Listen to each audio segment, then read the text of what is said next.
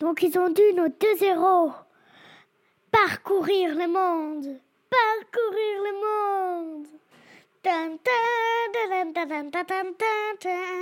James Tête d'Orange, une aventure inoubliable parce que c'est un pirate très célèbre, pourtant méconnu.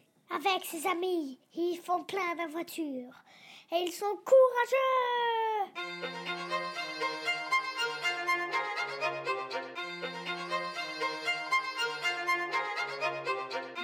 Les histoires capillotractées.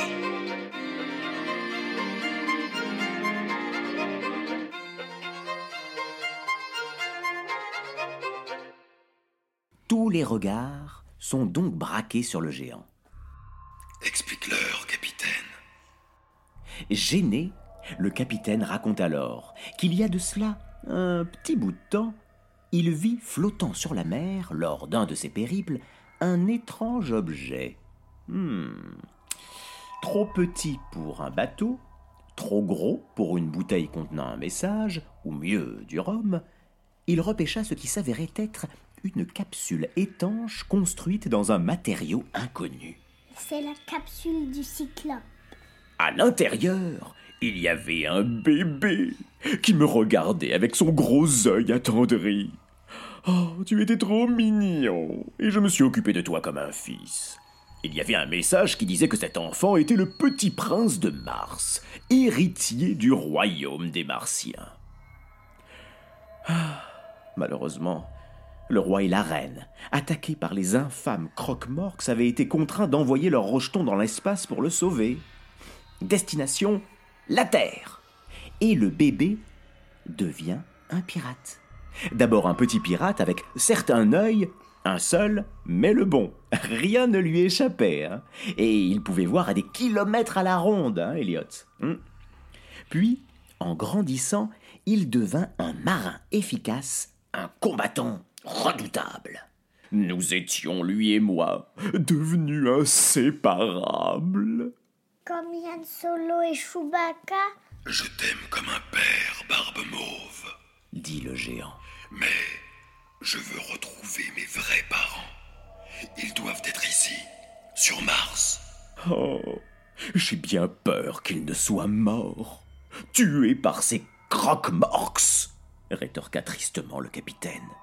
S'il y a une chance, même infime, de retrouver les parents de Cyclope, il faut tenter le coup, affirma James ému par cette belle histoire. À ce moment, arrive en trombe un vaisseau spatial terrifiant, en forme de gros crâne difforme. Le vaisseau stationne au-dessus de celui des pirates. Vous êtes en territoire croque-morse. Veuillez vous identifier. Nous sommes des pirates, palsan bleu braille fièrement Barbe Mauve. Et nous n'avons pas peur de stupides créatures qui se baladent dans un crâne, bande de crâneurs Comment ça, stupide? Demande le croque-morx. C'est un compliment? Nous n'avons pas ce mot dans notre dictionnaire. Bah, euh, stupide, ça veut dire que vous êtes des, des, des, des, des pauvres nuls, quoi, complètement débiles surenchérit Barbe Mauve. Ah, nul et débile, ça je comprends. Ça n'est pas un compliment du tout. Du coup, je pense qu'on va vous tirer dessus et vous désintégrer. D'accord? Ouh là là là là là là là là Euh, Où où sont les canons sur cet engin? se demande Barbe Mauve en fixant le tableau de bord de la soucoupe. Sans réfléchir, le cyclope appuie sur un bouton qui envoie une énorme torpille multicolore. Dans le mille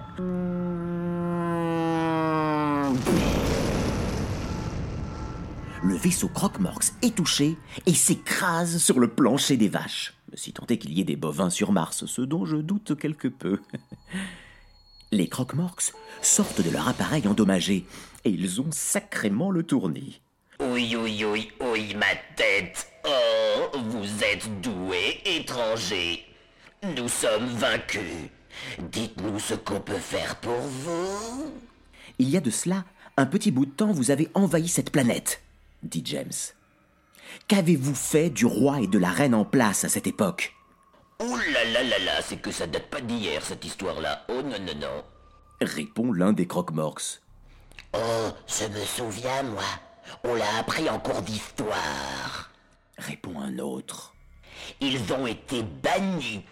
Envoyés sur une planète où les habitants sont monstrueux. Oh, ils se font la guerre tout le temps. Les pauvres, c'était une sacrée punition. Une planète toute bleue avec euh, beaucoup d'eau. Oui, oui, je me souviens, oui, beaucoup d'eau. C'est quoi cette planète d'après toi, La Elliot? Terre. Oui, la Terre C'est notre planète hurle Barbe Mauve. Les croque-morks partent dans un éclat de rire. Oui, c'est ça, Terre, Terre.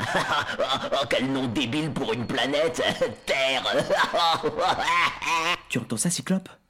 Tes parents sont sur Terre, peut-être toujours en vie réagit James, ravi. Allons-y. S'enthousiasme le géant.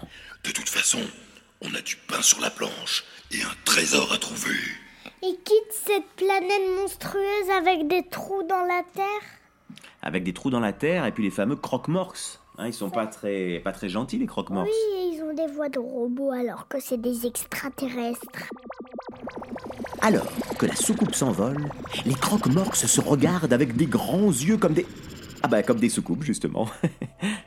Ses parents, je crois qu'il faut prévenir le général Croque-Boss en vitesse. Guidé par une mémoire ancestrale, le cyclope parvient à entrer le nom de l'île des Igouigouis, leur destination, dans l'ordinateur de bord. Le vaisseau est en route, mais Bobby, derrière sa longue vue, aperçoit quelque chose qui les suit. Croque-morks à bâbord et à gogo hurle-t-il. En effet, une flotte d'un bon millier de vaisseaux pourchasse la soucoupe des pirates. Oh En une fraction de seconde, le cyclope, qui est aux manettes, effectue un virage à 360 degrés et cache le vaisseau derrière une météorite qui passait là par un heureux hasard. C'est quoi que tu nous fais comme bruit, le vaisseau ou les météorites? Les deux. Ah bah dis donc, tu savais toi qu'on pouvait cacher un vaisseau derrière une météorite? Parce que je pense qu'une météorite, c'est assez gros quand même pour qu'on cache un vaisseau derrière. hein. L'armée des croque-morks trace la route. Oh, bien joué, mon cyclopounet, tu les as semés s'émerveille Barbe Mauve face aux prouesses de son fils adoptif.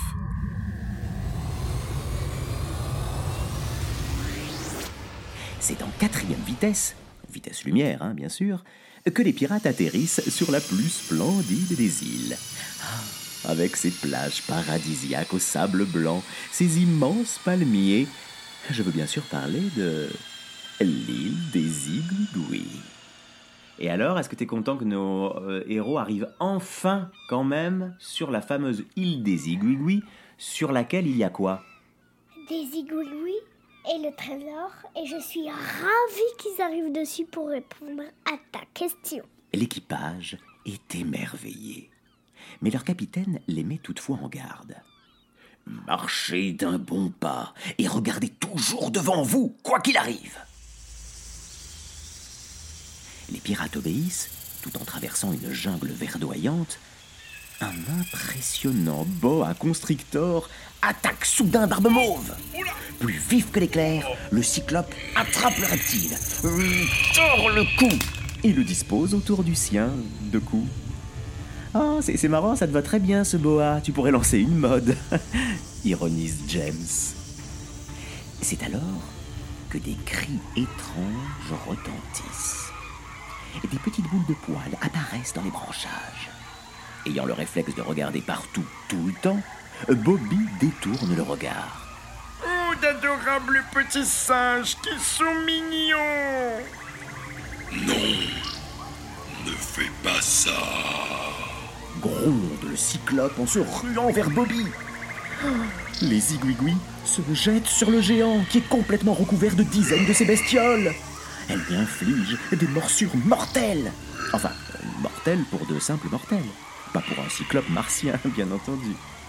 Le géant parvient donc à se dégager, puis utilise son boa comme lasso pour attraper l'énorme grappe de singe, la faire tournoyer au-dessus des pirates ébahis et la jette de toutes ses forces loin, très loin dans la mer. Bien joué s'exclame James. Il ne peut plus nous arriver grand-chose de fâcheux après ça.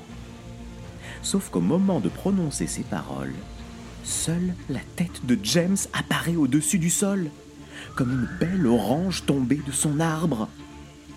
Des sables mouvants crie Barbe Mauve épouvanté.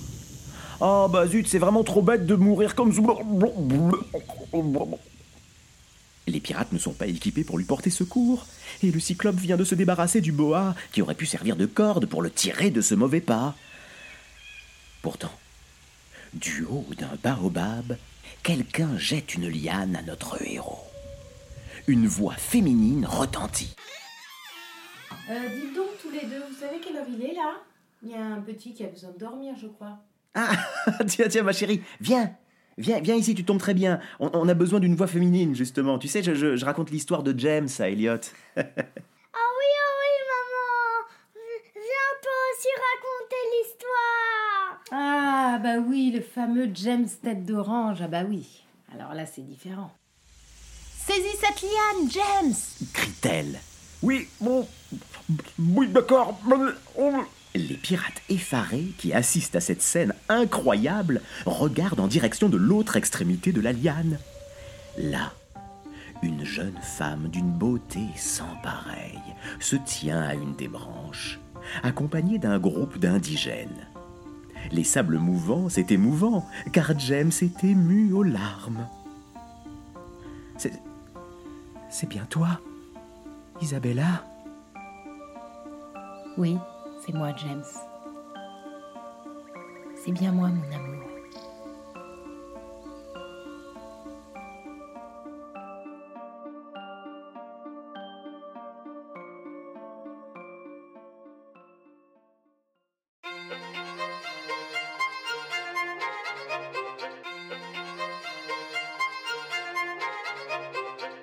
Les histoires capillotractées.